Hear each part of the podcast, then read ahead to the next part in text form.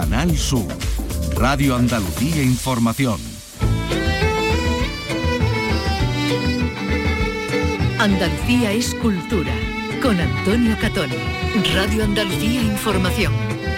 Buenas tardes, inaugurada en el Museo de Bellas Artes de Sevilla la exposición Arte del Renacimiento en Sevilla. Muestra que explora a través de 34 obras la actividad artística en la que fue capital económica de un imperio durante el siglo XVI. Carlos López, buenas tardes. Buenas tardes, pues en ella se puede confirmar la existencia de una nómina de artistas extranjeros que vienen a Sevilla traídos por el trasiego de riquezas llegadas de América y que se ven influidos también por la tradición islámica local. Hay préstamos del Prado y de la Catedral de Burgos, pero una de las piezas más interesantes es el techo de la casa del poeta Arguijo, recién restaurado en el IAPH. Hablaremos de ello y hablaremos también de, de películas. Asbestas, por ejemplo, encabeza las nominaciones a los Goyas que se van a entregar en Sevilla el próximo 19 de febrero. Sonora de la película de Rodrigo Sorogoyen. ¿Cuántas nominaciones acumula Vicky Román? Buenas tardes. Hola, buenas tardes. Pues hasta 17. Le siguen en nominaciones Alcarrás de Carla Simón y Modelo 77 del sevillano Alberto Rodríguez, que tiene 16. Eh, cinco lobitos de Alauda Ruiz de Azua, mm, que triunfara en el pasado Festival de Málaga. Eh, también se encuentra muy nominada y también lo está a las mujeres de España, María Lejárraga, ese documental de Laura Hoffman, eh, participado por esta casa, que opta al Goya pues, como mejor película documental.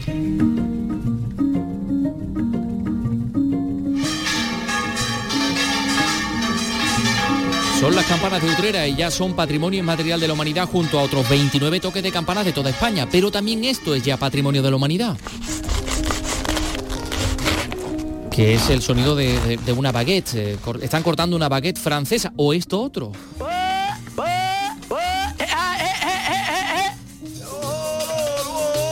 El canto oral para llamar a los camellos en Arabia Saudita, pero además la apicultura de Eslovenia o las fiestas de los opirenaicas y muchos más elementos realmente curiosos que ya son patrimonio material de la humanidad y que vamos a repasar en este programa.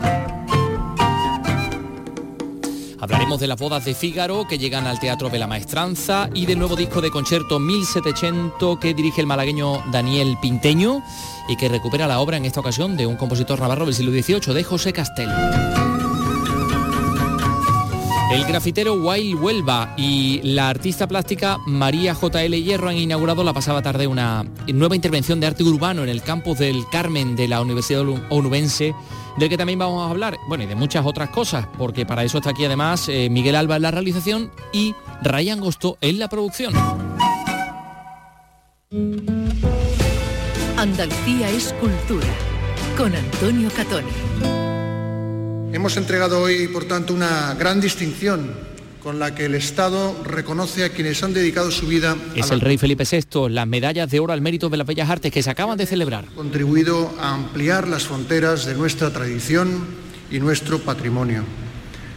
Y para Lina y para mí es un gran honor presidir un año más este acto, esta entrega, y es también un placer compartirlo eh, con una amplia representación institucional y cultural canaria y de toda España. Pues sí, eh, lo último es lo primero y estas palabras acaban de pronunciarse en ese espacio Tenerife, espacio de las artes en Santa Cruz de Tenerife, donde los reyes han presidido la entrega de las medallas de oro al mérito de las bellas artes 2021. Eh, a ver, mm, los premiados. Más de una treintena de artistas premiados, ¿no, Vicky? De todos los ámbitos, bueno, la poeta Julio Ceda, eh, Sevillana. nos toca más de cerca, ¿no? Sevillana, eh, también y la directora de cine Ciar Boyaín, por ejemplo, Javier Gurruchaga, otro de los premiados, Amaral, el grupo Amaral, el dúo Amaral, que precisamente su cantante es quien ha hablado en nombre de todos los galardonados, bueno, Ian Gibson también, y ella hablaba y los nombraba, ¿no? En su, en su discurso. La Ambos nos sentimos muy felices y también muy pequeños ante vuestra presencia, compañeros y compañeras premiadas. Todas y todos en torno a las humanidades y las artes. Ambos hemos conocido vuestro trabajo cuando empezábamos a tocar la guitarra y a escribir canciones en Zaragoza. Mi compañero Juan leía los textos de Ian Gibson en la Facultad de Filosofía de la ciudad y los dos descubríamos la mirada de Iciar Boayain en la oscuridad de una sala de cine. Recuerdo también recoger algunos de nuestros primeros premios vestida con los maravillosos diseños de nuestra querida Ana Lokin. Son solo algunas anécdotas que ilustran la emoción y el profundo impacto que sentimos al estar aquí. Bueno, Paloma San Basilio se me había olvidado, he sido la Ah. última en recoger la, Sí. la medalla de mano de los reyes. Y a ver, eh, Javier Bardem, También. eh, Paco Roca, historietista, Agustín Villaronga, el director de cine, La Semana Negra de Gijón, hay, hay mm, eh, gente momento- de la cultura e instituciones También, culturales. bueno, en momentos muy emotivos, ha sido dos de los premiados que han acudido en, en silla de ruedas, además, muy mayores, ¿no? En, en los dos casos, eh, sobre todo el escritor Juan Muñoz Martín, eh, que- y ese de los momentos, y bueno, el cantautor Pablo Guerrero, que es lo que ha despertado pues mayores aplausos entre el Ujú. público. Eh, y, y fíjate, la, la Junta de Calificación, Valoración y Exportación de Bienes de Patrimonio Histórico del Ministerio de Cultura, eh, o la cantora Maite Martín. También. Bueno, un montón de gente que ha recibido esa medalla, como decimos, hace muy poquito. De esto que vamos a hablar no es un premio, aunque ya una nominación a los Goya ya es de por sí Hombre, es un premio ya. un premio, claro que sí.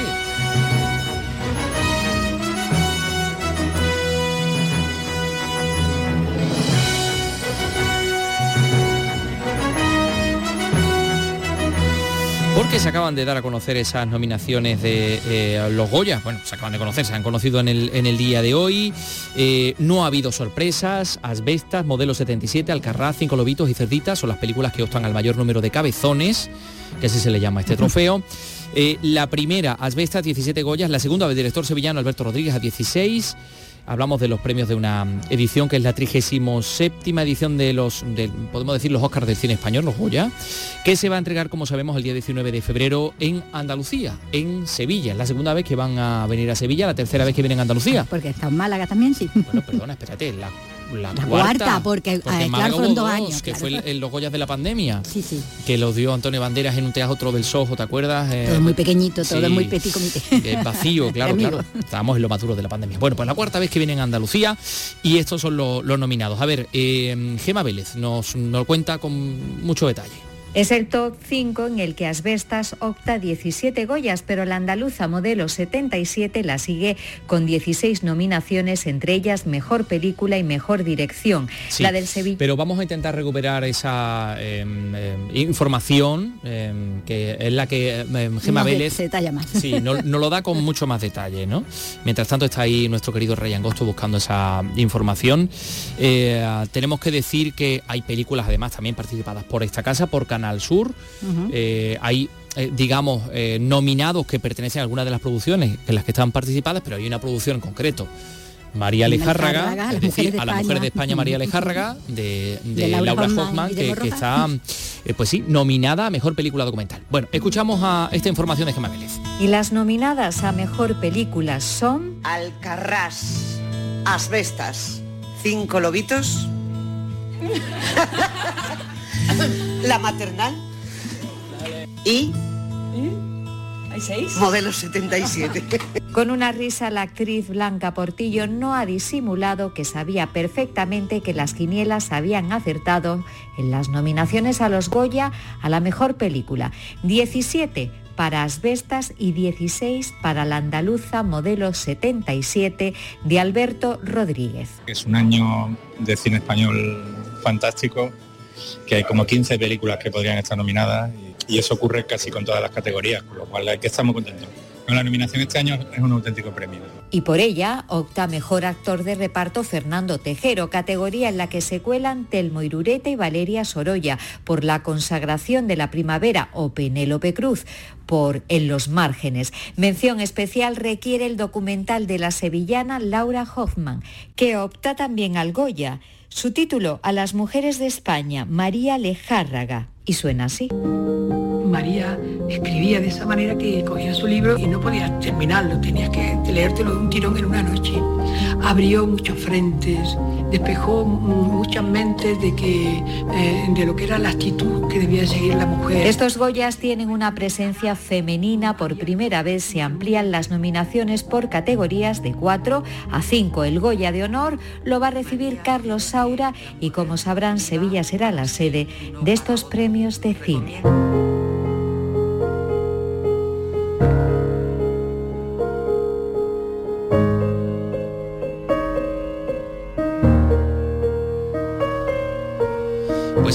Será el 19 de febrero, de nuevo en Fibes, esta mm, eh, gala de entrega de los premios del, del cine español, los premios Goya. Antes, por cierto, la semana de antes tendremos la entrega de los Carmen. También, es verdad. O sea que el, el febrero viene Cargadito de cine y de premios. cargadísimo, sí señor, de, de juguetes para el niño de Belén. Vamos a ver, son las 3 y 10 minutos, enseguida vamos a hablar de la exposición Arte y del Renacimiento en Sevilla.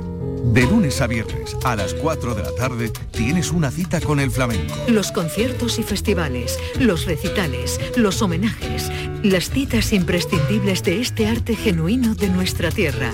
La mejor selección de nuestra fonoteca. Portal Flamenco. De lunes a viernes desde las 4 de la tarde con Manuel Curao. Radio Andalucía Información.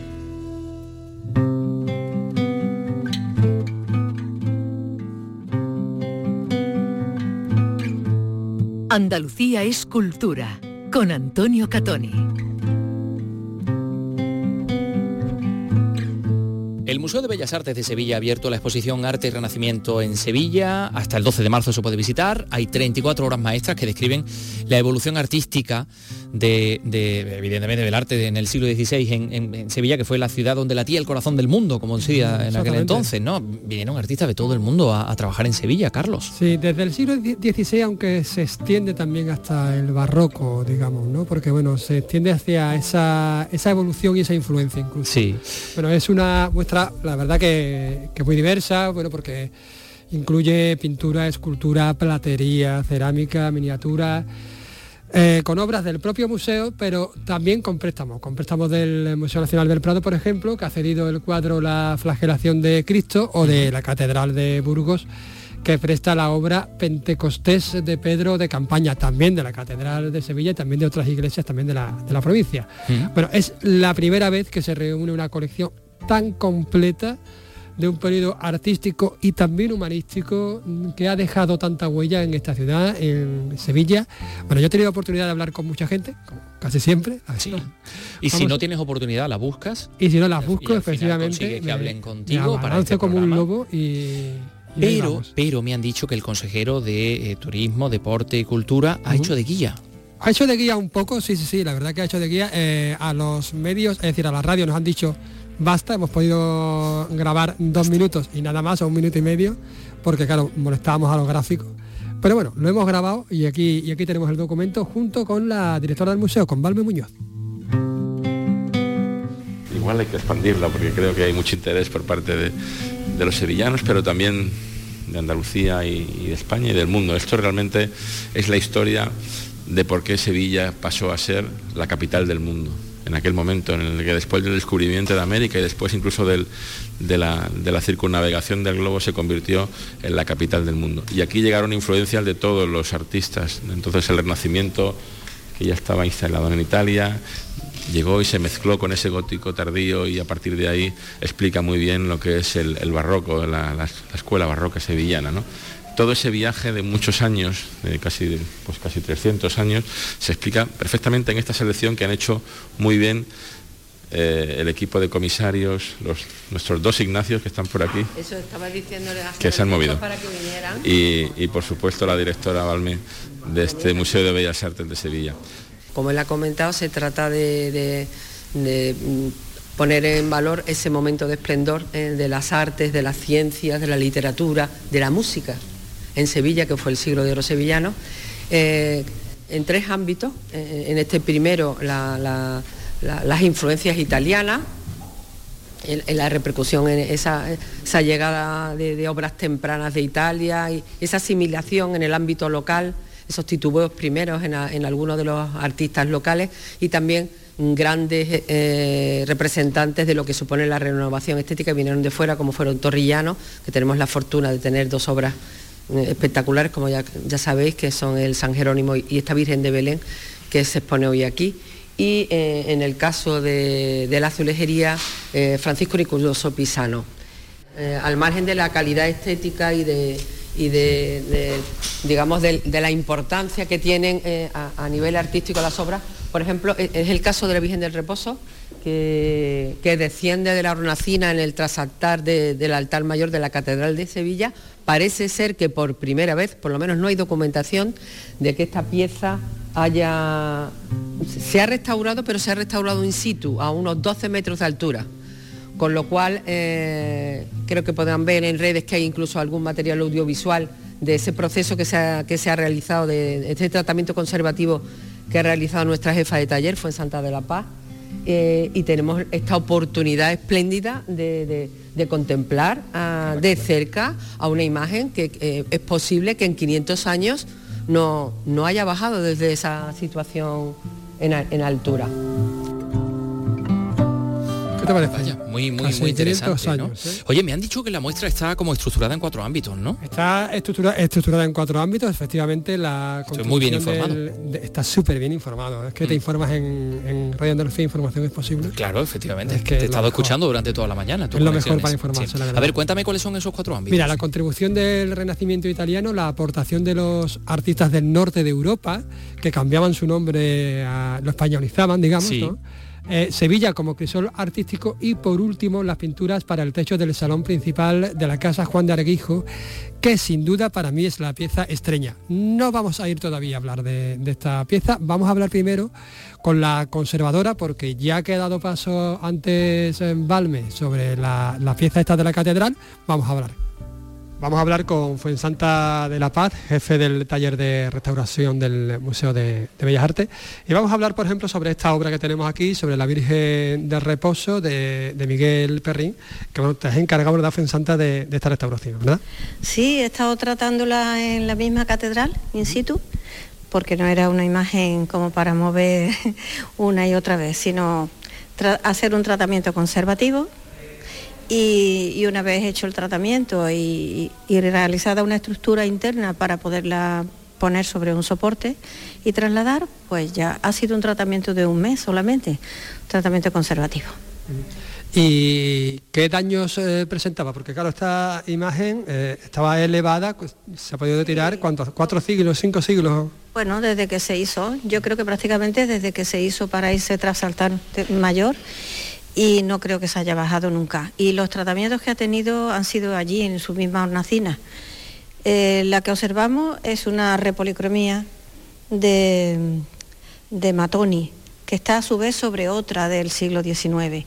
Y también creo que ha tenido intervenciones en, el, en, el, en, la, época, en la época barroca. Perdón. Entonces, que los daños más importantes era que tenía mucha acumulación de polvo, que es normal por la altura que tiene, que está casi a 12 metros de altura, y no hay fácil acceso, ha tenido varias intervenciones de limpieza, pero claro. Y luego estas policromías tan gruesas, eh, lo que ha pasado es que se han ido levantando. Tenía mucho levantamiento y ha habido que hacer fijaciones pues casi en la totalidad para mantenerla. Esto es algo así como conservación preventiva, ya para que pueda seguir muchos siglos más y, en fin, y contener los daños. Bueno, pues esta es una de las piezas, una de las piezas emblemáticas, de hecho, de la, exposición, que son 34 piezas, pero aquí vosotros también eh, habéis restaurado otras otras piezas. ¿Qué es lo que te llama? ¿Qué resaltarías tú?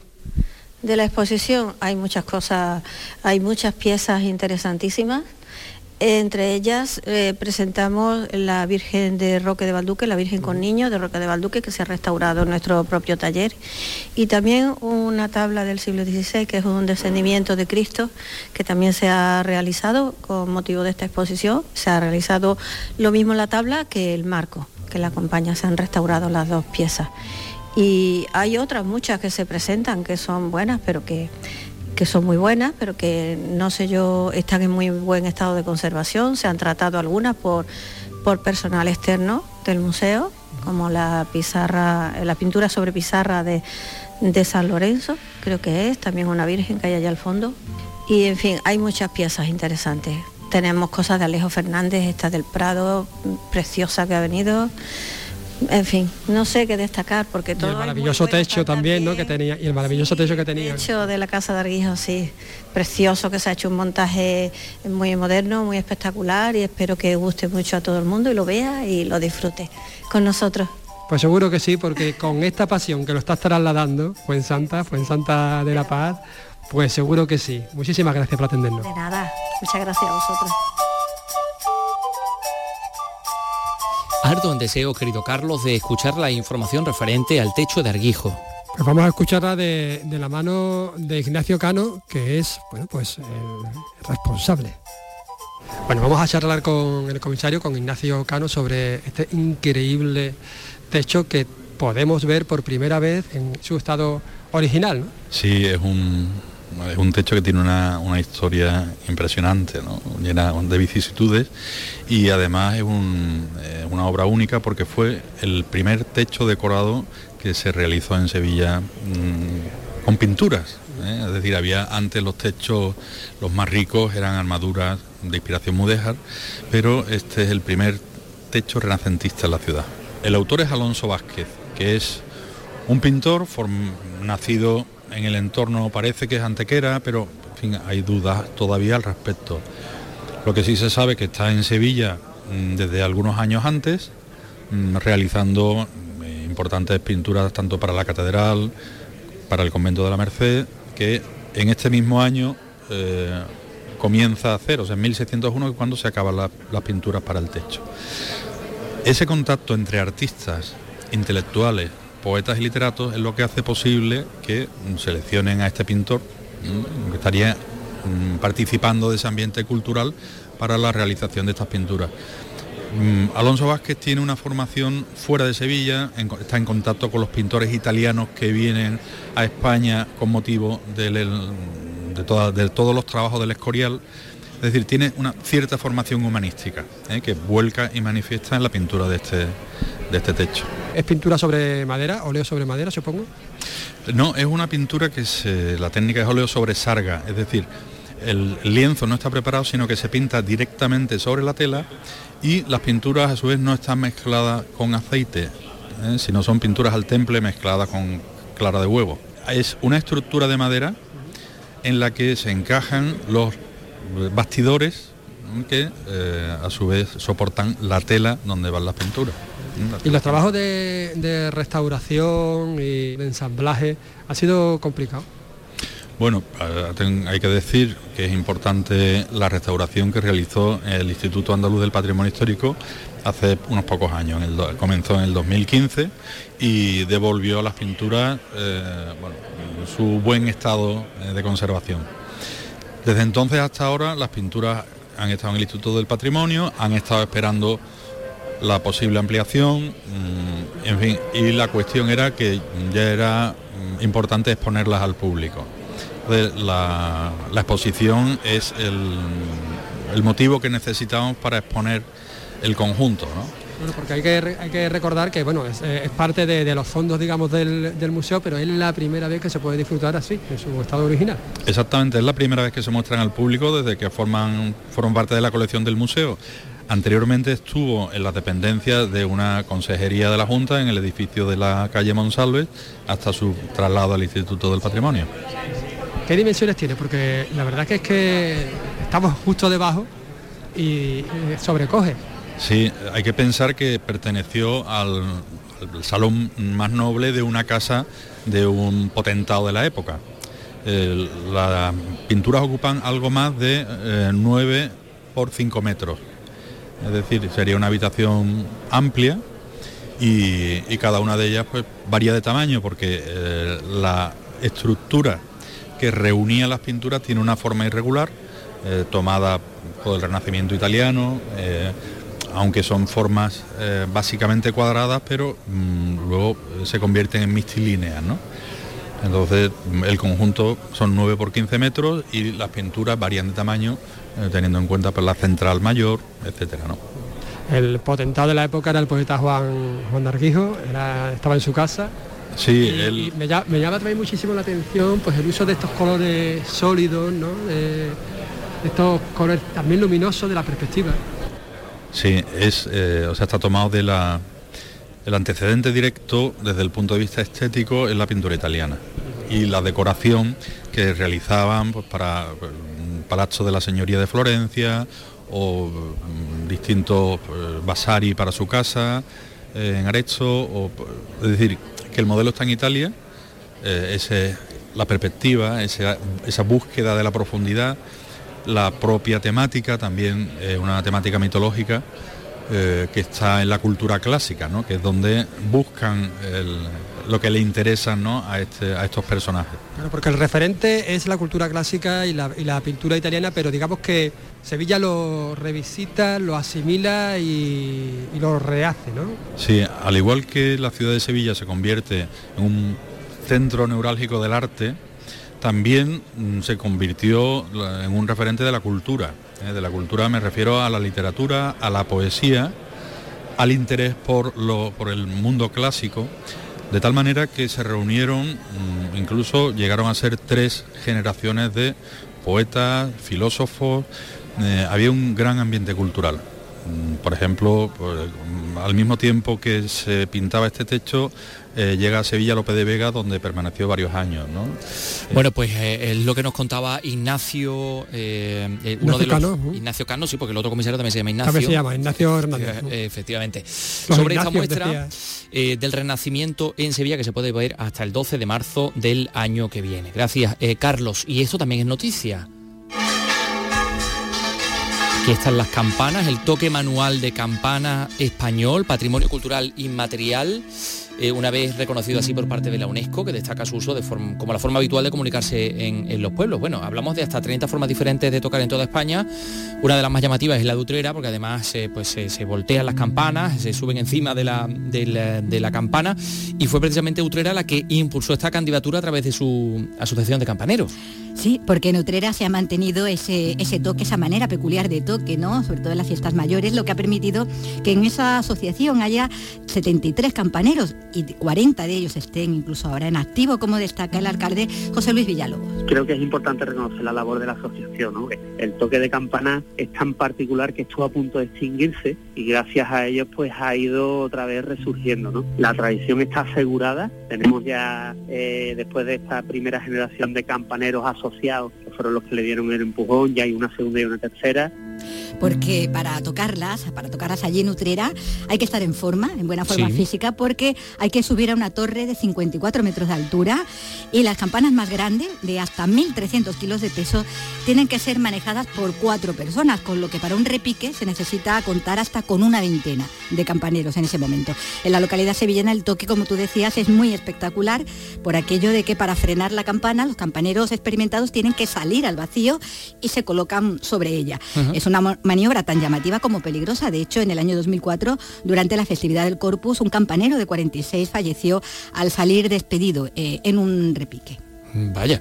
Bueno, pues el toque de campanas eh, manual, manual, patrimonio de la humanidad. Esto se ha decidido en un comité de la UNESCO formado por 24 miembros que se ha reunido en, en Rabat, en la capital marroquí.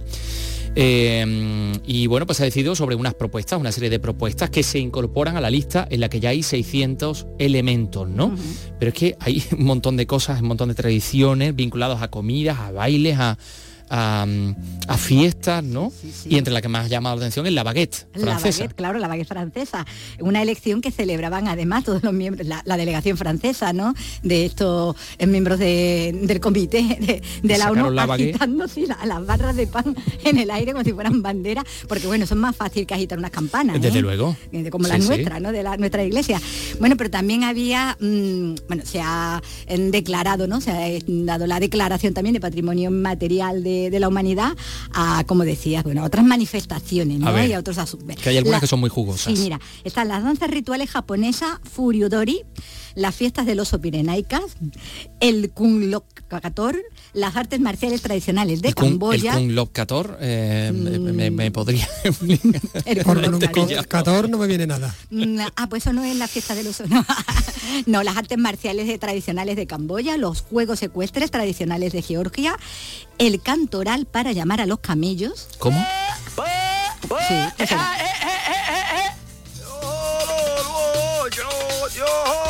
el canto tradicional para llamar a los A los camellos. camellos en Arabia Saudita y en Oman. Ah, bueno, yo pensaba que era en cualquier parte del mundo. Bueno, que camello Bueno, hay, hay sitios Sí, donde, la- en la donde se- donde llama de otra forma, sí. se llama de otra- con un silbido, ¿no? ¿eh? Da un silbidito. Mm, Bueno, la- eh, mm, también se han añadido a la lista, mm, además de las baguettes, más comida y más alimento, ¿eh? porque también está la pasta de chile picante del Magrel, la jarisa. Sí, está buenísimo. Otra, esa, esa sí se ha podido probar. Esa sí, ¿no? esa sí. El brandy de ciruela, anda, a ver si este lo has probado. El brandy de ciruela Izbovica de, de Serbia.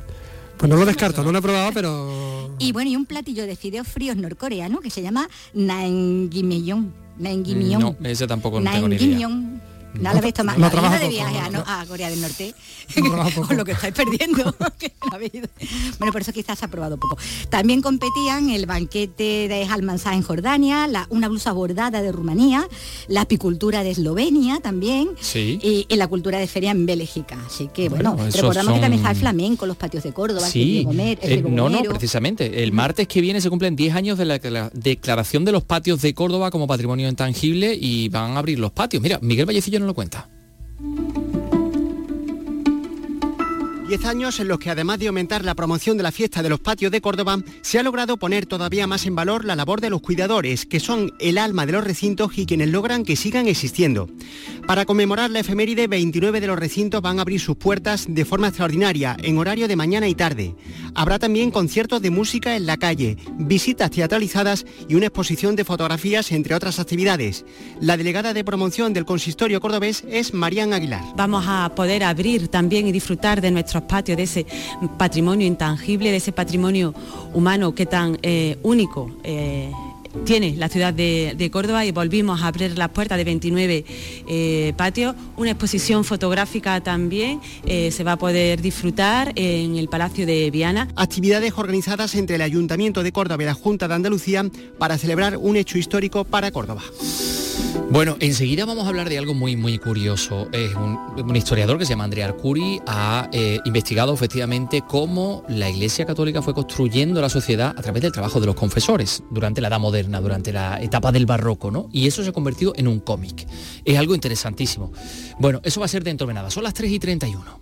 Este 4 de diciembre vivimos contigo el Día de la Bandera de Andalucía. Desde las 10 de la mañana te ofrecemos en directo el acto institucional del Día de la Bandera de Andalucía que tendrá lugar en el Palacio de San Telmo de Sevilla. Celébralo y síguenos en el programa Días de Andalucía de Canal Sur Radio y en Radio Andalucía Información.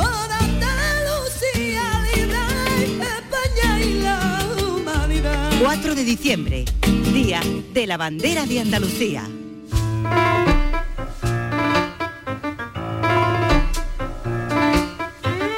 Andalucía es cultura, con Antonio Catoni.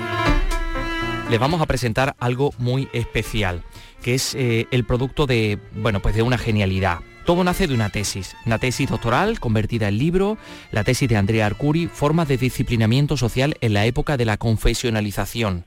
Bueno, y esto, que puede resultar un poco ampuloso, se convierte en un cómic, en un cómic digital, Sacromonte Confesores, eh, con el que, bueno, pues Andrea Arcu- Arcuri, eh, el autor de la idea original, eh, para el que ha contado con Juanjo Mejías, que es el autor del guion y del dibujo. Estamos en estos momentos con, con Andrea, Andrea Arcuri, historiador, investigador de la Universidad de Granada, y bueno, pues eh, alma mater de este proyecto. Andrea, ¿qué tal? Muy buenas tardes. Buenas tardes, Antonio, muchas gracias por, por esta invitación. Es una fantástica idea y es una fantástica ocasión para hablar de mm, nuevos modos de llevar el conocimiento a, a otros públicos, ¿no? En principio, ¿por qué te decides por este asunto? ¿Qué es lo que te llama la atención de esto del disciplinamiento social, de la, de la confesión generalizada y de las misiones, esas misiones que se hacen desde la Abadía del Sacromonte para, bueno, pues para, mm, eh, digamos, evangelizar, ¿no? En todos esos, esos lugares, esos pueblos. Mm, Antonio, mm, digamos que siempre me, ha llamado la atención a lo largo de mis investigaciones la, la manera con, la, con, con que la Iglesia a lo largo de la Edad Moderna, esto es los siglos XVI, XVII, sobre todo la primera Edad Moderna, pudo, digamos, forjar una sociedad mm, ordenada, disciplinada, pudo imponer, digamos, su, su visión del, del mundo. Entonces, el disciplinamiento social, al fin y al cabo, es esto, la, la, el- la voluntad de forjar una sociedad disciplinada de cara a imponer una visión del mundo. Y ahora bien, la idea del cómic efectivamente nace en cambio por una voluntad de acercar un público más amplio a, temas que normalmente se quedan, digamos, dentro del espacio del mundo académico. Todo esto surge también, Andrea, porque en la Abadía del Sacromonte se conservan algunos de esos documentos en los que los propios confesores contaban qué cosas les pasaban, cómo tenían que atender determinadas cosas y cómo tenían que ir actuando, ¿no? Sí, la Abadía del Sacromonte es, un- es una joya, ¿no? Es decir, que tiene una Desde todos los puntos de vista, desde luego. Sí, desde todo punto de vista, y tiene una biblioteca magnífica y un archivo también muy importante. Ahora bien, dentro de- de- del, del archivo de la abadía hay documentos maravillosos de, de- de la edad moderna y, y un libro de misiones eh, populares. La abadía tenía entre sus cometidos eh, el de ir a misión cada año, o sea que los canónigos de la abadía iban cada año, salían de la abadía e iban a confesar, a administrar los sacramentos, a llevar, digamos, la palabra del Señor a los pueblos de, que pertenecían a la archidiócesis de Granada y mm, de cada misión se redactaba un informe, una relación.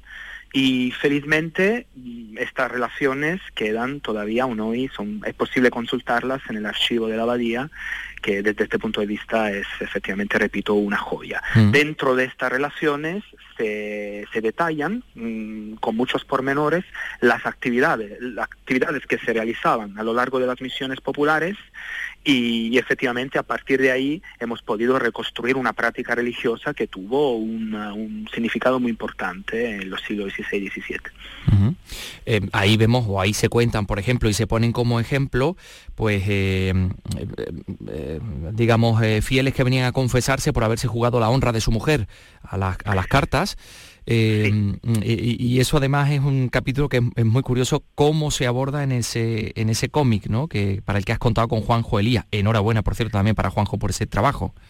Sí, Juanjo ha sido, digamos, evidentemente imprescindible para, para el desarrollo de este proyecto porque efectivamente se, ha encargado de, de dibujar, ¿no? Y yo no soy capaz, mientras que Juanjo sí, de forma maravillosa, y también ha redactado, ha redactado el guion. Es decir, él ha sido capaz de traducir en imágenes un texto científico, ¿no?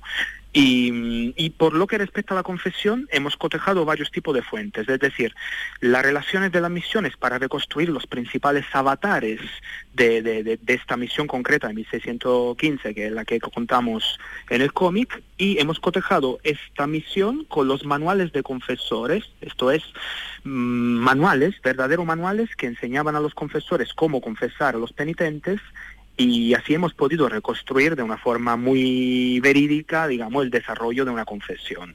Incluso el lenguaje que utilizamos en el cómic es muy de la época, ¿no? Ujú. Eh, realmente curioso porque estamos hablando de algo que llega prácticamente hasta nuestros días, ¿no? Eh, ahí está el Concilio de Trento, eh, el siglo X a finales del XVI, ya coge toda esa época de la contrarreforma, pero estamos hablando de una época que eh, cuyas prácticas en ese sentido se, se trasladan hasta, bueno, pues hasta los años 60, hasta el Concilio Vaticano II, ¿no? Evidentemente, de ahí la importancia de- de- de- de- del disciplinamiento social, ¿no? De lo que hablábamos. Es decir, que la Iglesia pudo forjar una sociedad, pudo moldear una sociedad en todo el mundo católico y efectivamente la consecuencia de decisiones tomadas hace 500 años de alguna manera se perciben eh, hoy en día, ¿no? Aún hoy. Y, y la confesión fue, sobre todo en la época, digamos, moderna, una herramienta poderosa para, de alguna manera, someter control los comportamientos individuales de cada, de cada penitente. Y ahí lo podemos ver. ¿Por qué os habéis decidido por el, por el formato digital? Porque todavía no se puede ver en papel, ¿no? No, digamos, tenemos la, la- la esperanza de que también se, se- publique en formato, en formato papel. Pero el formato digital hemos optado por dos razones. En primer lugar, porque permite eh, jugar con algunas animaciones. El, el cómic es, mm, digamos, se puede consultar libremente en la página web del- de la universidad, del Departamento de Historia Moderna y de América, y también mediante una app que hemos desarrollado adrede. Y, y efectivamente jugamos con algunas animaciones, hay algunas escenas del cómic que se construyen poco a poco, es el lector que construye de alguna manera la trama. Y el, y, el formato digital nos permite hacer esto. Mientras que el formato cómic, digamos, responde a dos, a dos cosas. La primera era la que comentaba antes, es decir, salir un poco del ámbito estrictamente académico para dirigirnos a un público más amplio. A veces mm, dentro de la universidad, dentro de la academia tenemos eh, el límite, evidentemente a veces es inevitable, de, de- de hablar, de ser un poco autorreferenciales, ¿no? Mientras que con el cómic hemos querido, digamos, por lo menos intentar dirigirnos a un público más amplio. Y por otro, un guiño que, que yo he querido dar a mi espíritu adolescente. Siempre me ha apasionado el formato del cómic y he pensado que igual era una buena idea proponer un, un cómic que sin embargo es un cómic científico, porque es un cómic que, que, que, tiene rigor científico, es decir, no nos inventamos nada y hemos eh, de alguna manera puesto en imagen una historia que, que efectivamente está escrita en un documento mm. del siglo XVII. Con lo cual, eh, Andrea, uno de los mayores, digamos, retos que habéis puesto a la hora de trasladar toda esa información al cómic es la de seleccionar, ¿no? El mundo de la academia siempre, bueno, pues es, em, digamos que excesivo, pongámoslo entre comillas, en, eh, eh, o exhaustivo, ¿no? En todos sus mensajes y claro, evidentemente cuando uno trata de comunicar, lo que tiene que hacer es seleccionar porque todo no se puede contar, ¿no? No, eso es evidente. De hecho, mm, hubiéramos podido contar misiones mucho más eh, extendidas, pero hemos optado por una misión pequeña a dos lugares muy pequeños, digamos, de, la archidiócesis de Granada, como Casín y Arenas del Rey. Eh, es decir, y hemos contado algunos elementos imprescindibles de, esa misión para ofrecer de alguna manera como si fuera una cata sobre, sobre una misión popular del siglo, del siglo XVII. Y desde este punto de vista, mm, quiero decir, Antonio, que es un equipo muy joven el que ha trabajado en este proyecto. Juanjo es un, es efectivamente eh, es muy joven, Carlos el que se ha ocupado del desarrollo de la de la aplicación y, yo. Pero este equipo joven ha sido guiado por uno de los más importantes referentes, de, igual el más importante referente de los estudios sobre la religiosidad popular en España, que es el catedrático, el director del Departamento de Historia Moderna de América, Miguel Luis López Guadalupe Muñoz. Así que hemos contado con un respaldo importante, también mm, nos ha asesorado mucho sobre cómo relatar la historia. Que dicho sea de paso es el autor del prólogo, ¿eh? donde se resume efectivamente todos esos contenidos que bueno pues que habéis eh, sabido llevar al cómic para acercar a un público muy amplio, porque todos sabemos que lo que no se comunica mm, permanece un poco bueno pues oculto no eh, o solo en el ámbito de los expertos no y no llega pues al, gran público de la sociedad. Un cómic por cierto es importante que en los cómics haya buenos y malos o no Mm, yo, sí, creo que desde este punto de vista, efectivamente, el reto del cómic era eh, el de que, tuvimos y que nos planteamos era como contar una historia que de alguna manera fuera jugosa, ¿no? Y, y, desde este punto de vista, las relaciones de las misiones populares son fuentes maravillosas porque de alguna manera bajo la perspectiva eclesiástica, nos presentan los buenos, que son los canónigos, y los malos, que son los, pecadores. los penitentes, los pecadores, exactamente. Así que desde este punto de vista, la fuente nos ha ayudado mucho. Y efectivamente nosotros, al optar por el formato del cómic, sí que teníamos que contar una historia que tuviera una trama eh, fascinante, una trama jugosa. Bueno, pues vamos a pedirle a la Universidad de Granada que convierta este maravilloso cómic en algo que pueda estar entre nuestras manos, en algo físico, ¿no? Esperemos que sí. A, ver si es verdad, porque la verdad es que merece la pena eh, echarle un vistazo para conocer la historia, que en definitiva es conocernos a nosotros mismos, es conocer nuestro presente, porque si no no conocemos la historia no sabemos cómo nos vamos a proyectar hacia el futuro. Y por eso eh, Andrea, eh, Arcuri y, y Juanjo Mejía pues han hecho un fantástico trabajo. Enhorabuena, Andrea. Muchas gracias, Antonio. Un abrazo, hasta ahora.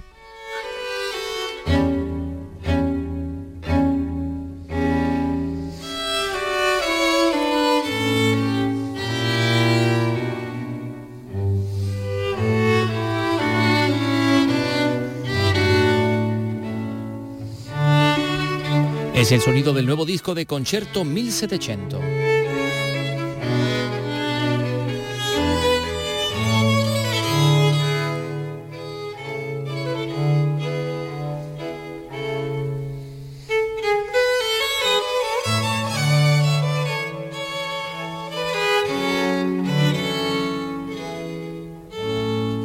Formación de cuerda, capitaneada por el malagueño Daniel Pinteño, que en este caso pues, eh, han recuperado la música de cámara del compositor navarro José Castel, cuya obra abarca principalmente el periodo final del 18. ¿no?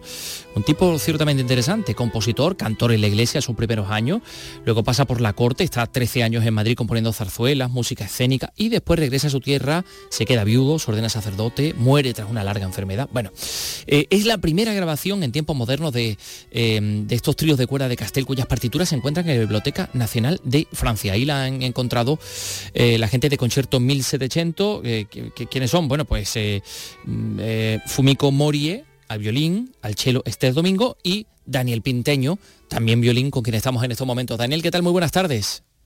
Buenas tardes, ¿qué tal? Bueno, enhorabuena por esta por este recuperación de trabajo de un compositor desconocido, pero que además hizo de todo, ¿no? Música religiosa, estábamos repasando un poco su trayectoria, hubo música litúrgica, pero también escénica, sinfónica. ¿Por qué os habéis decidido por estas piezas, por estos tríos de cuerda? Bueno, esto, esto surge gracias a los musicólogos con los que normalmente colaboro, que hace, un, hace cosa de un par de años eh, me dejaban caer la idea de, de hacer esta, esta colección. Eh, ya el, digamos que con Brunetti, con el disco Divertimenti, ya arrancó digamos esa, esa línea de trabajo de la música de cámara y, en este caso en la versión más reducida de Concerto 1700, que es, que es un trío de cuerda. Prácticamente menos que esto ya es muy complicado. Y me propusieron esta música, quedó en la carpeta, digamos, de proyectos, porque yo tengo un montón de proyectos ahí en la carpeta de que, quiero grabar, pero bueno, requiere mucho dinero, mucho tiempo, mucho esfuerzo y, finalmente fue a finales de 2021 cuando eh, conseguimos el apoyo institucional y tiramos para adelante con, con esta grabación. Y la verdad...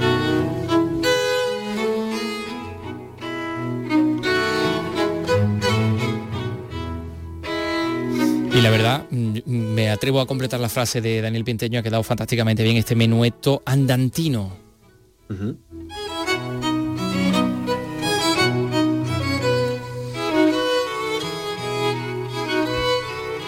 ¿A qué periodo eh, pertenecen estas composiciones que habéis recuperado?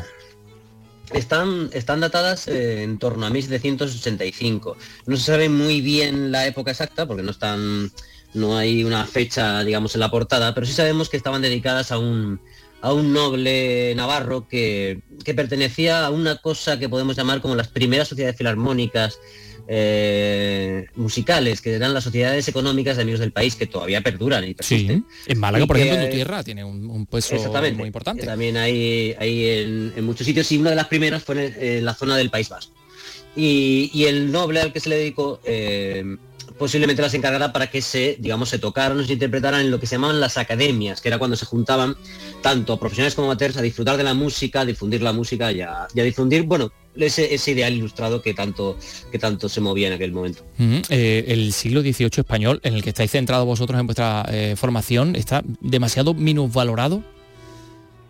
Bueno, sí, sí, pero eso yo creo que eso ya ha cambiado. Eso ya ha cambiado, esa percepción historiográfica, que era un, que es una música, digamos, vamos a decir entre comillas, pervertida por, por, las corrientes que venían de fuera, que, que, inundaban y bueno, y que hibridaban con el estilo más propiamente hispano, ¿no? En la tradición del siglo XVII, mucha gente durante mucho tiempo pensó que, bueno, que se pervertía pues cuando venían pues eso, las corrientes, por ejemplo, italianizantes o cosas así, que digamos que pervertían y al contrario, lo que hacían era enriquecer, era mm, cargar de nuevos argumentos, reforzar y, e impulsar la música para que esta música también cruzara fronteras. Esta música fue viajera, se fue a Francia en busca de una editorial.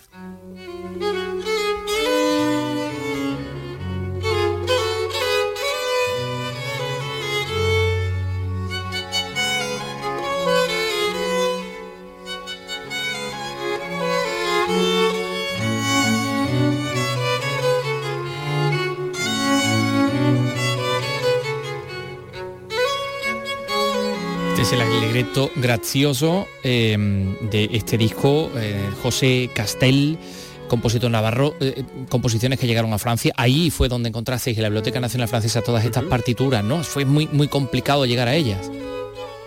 La verdad es que no, esto del trabajo también lo, venía ya, digamos que venía ya abierto a la senda por parte de los musicólogos. gracias a, la tecnología actual estaban ya digitalizadas, es decir, se puede acceder a la primera edición eh, del final del 18 ya están digitalizadas, que eso es algo un, trabajo que las bibliotecas, bueno, la de Francia, pero también la de aquí, la Nacional de España, está haciendo de digitalizar su fondo musical, que a nosotros nos ha ayudado muchísimo y nos facilita la labor.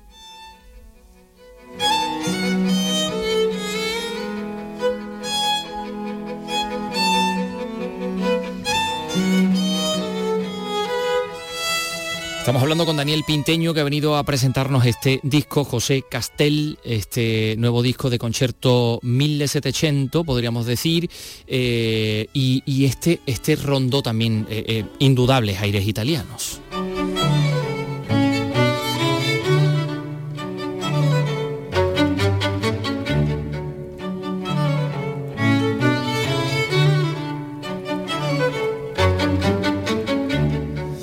Daniel, que actualmente estás como artista residente en el Centro Nacional de Difusión Musical.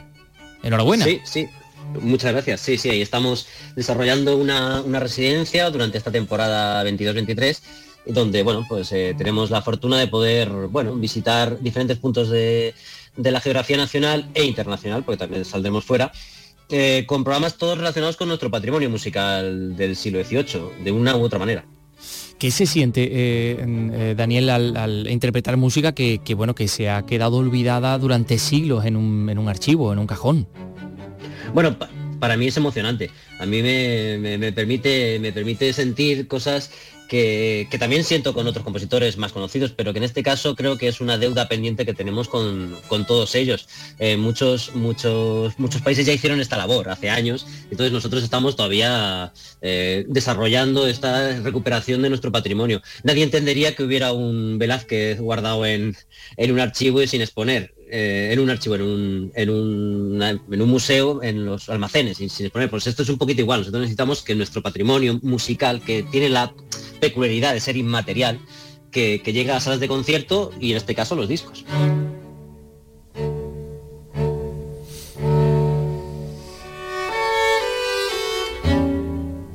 Bueno, pues nos vamos a despedir con este largueto de eh, Castel, eh, pero no sin antes preguntarte cuándo os vamos a poder escuchar las próximas fechas que podamos escuchar en Andalucía, que nos encantaría eh, teneros aquí. Pues, pues así, rápidamente, que me acuerdo ahora mismo, vamos a estar en Sevilla el 25 de marzo del 23. Vamos a hacer un oratorio de Francisco Hernández Villana, que era un compositor valenciano del siglo XVIII, y un compositor, eh, un oratorio a San Miguel, donde bueno, pues eh, todo el que quiera pasarse, estaremos en el espacio Turina, en, Sevilla, así que estáis todos invitados. Bueno, pues allí, allí estaremos. Cuenta con nosotros, Daniel Pinteño. Enhorabuena por este nuevo trabajo y, bueno, y a seguir estudiando y, a seguir regalándonos nuestra propia historia. Muchísimas gracias a vosotros. Un placer, como siempre. Un abrazo. Son las 3 y 52.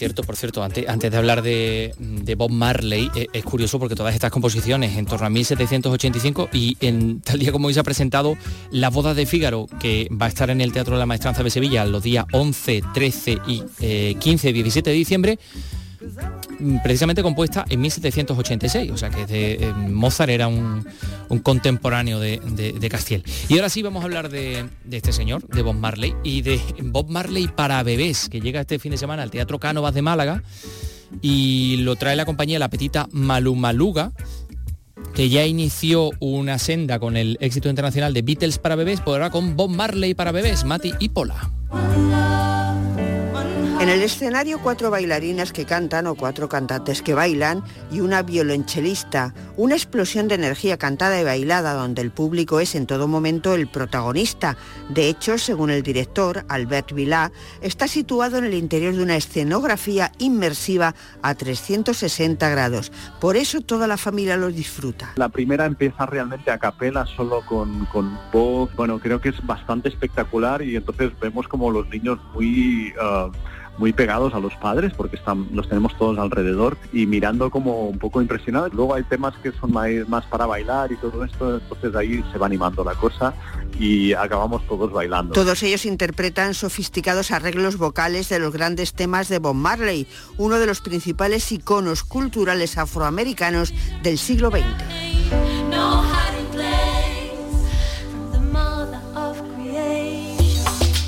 Pues sí, sí, hablando de África,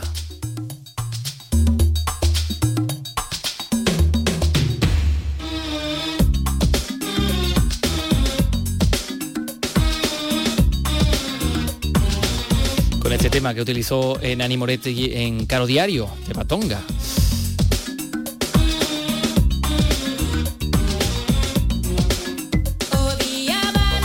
Entre hoy y el día 13 de diciembre quinta edición de la Noche Negra de Córdoba que lleva a cabo la ONG El Mundo y África Trabajan. Mar Vallecillo. La Noche Negra nos lleva por quinto año consecutivo a poner la mirada en África como continente origen de la humanidad. Recuperar la unión que hubo en esa cuna, que acabaría con las diferencias y las guerras, es la razón de ser de esta ONG, que pretende conseguir con sus Noches Negras que celebran por todo el mundo. Salomón Bello es el camerunés que preside la asociación. El objetivo de la Noche Negra es que la gente del planeta debe volver a su origen. La humanidad donde empezó a andar, en África.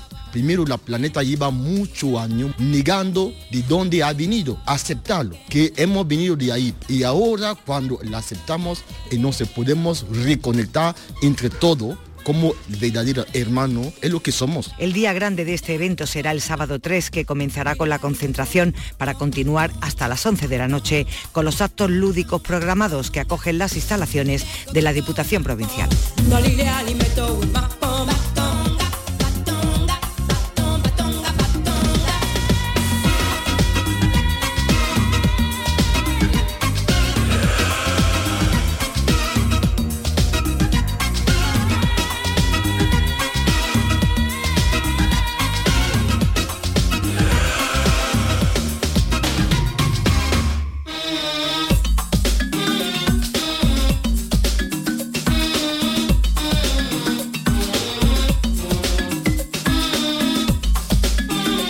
Este, este, tema también es fantástico. Eh, enhorabuena, Salomón Bello, por esta noche negra, disfrutarla, eh, a disfrutarlas, ¿eh? ¿eh? Graffiti, el grafitero Wild Huelva ya con ese apellido ya, pues en fin. Y la artista plástica María J.L. Hierro han inaugurado esta pasada tarde una nueva intervención de arte urbano en la Universidad de Huelva. Eh, Vicente Díaz, cuéntanos. La actividad consiste en la renovación de las obras que el artista onubense Wild Huelva había realizado con la colaboración de las creaciones de María J.L. Hierro en los muros de la Facultad de Humanidades y el edificio Juan Agustín de Mora. Escuchamos a Wild Huelva. Y básicamente quería hablar del tema de la libertad de, que la única manera de llegar a la libertad es a través del conocimiento y a través del amor, huyendo de todo tipo de odio. María J. L. Hierro es una artista que gusta mostrar sus obras a través del lenguaje que relaciona con las variaciones de color y la posición de las letras. Pues los recomiendo que vayan con gente para que luego la experiencia sea más bonita, que se comparta, que se comente, aunque digas que no te gusta, pero ya hay un diálogo. Con estas nuevas creaciones al aire libre se aporta una personalidad única al campus del Carmen de la UNUBEN Tu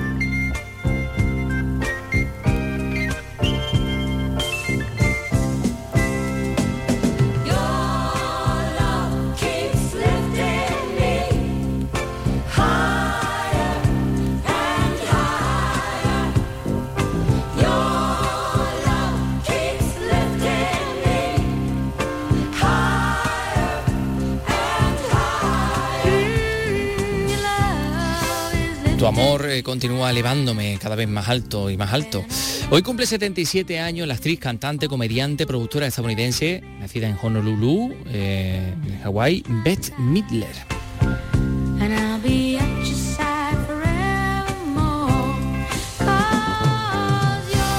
Una mujer que iniciaba su carrera artística actuando en pequeños teatros en Nueva York antes de debutar en Broadway con obras como El violinista en el tejado, Salvación en la década de los 60. En los 70 logró eh, bueno, pues ser muy conocida al presentarse regularmente en el Continental Bats, un popular, una popular sauna gay en donde forjó sus orígenes artísticos. Fíjate, esto no lo sabía yo. Así que en su cumpleaños la felicitamos con esta versión, en este caso de Glenn Miller, de la que ella es eh, absolutamente experta, experta en adaptar clásicos. Nos vamos con Beth Midler y mañana regresamos a las 3 de la tarde, ¿sí? Aquí en Andalucía es cultura. There's no dance romancing with a blue attitude. You know you got to do some dancing to get in the mood. Mr. Bush will call a mom and daddy to you. You Your guitar goes to show what good influence can do. You never felt so happy or so fully alive. He's a jam and jumping, he's a powerful jive. Swingaroo is giving me a new attitude. My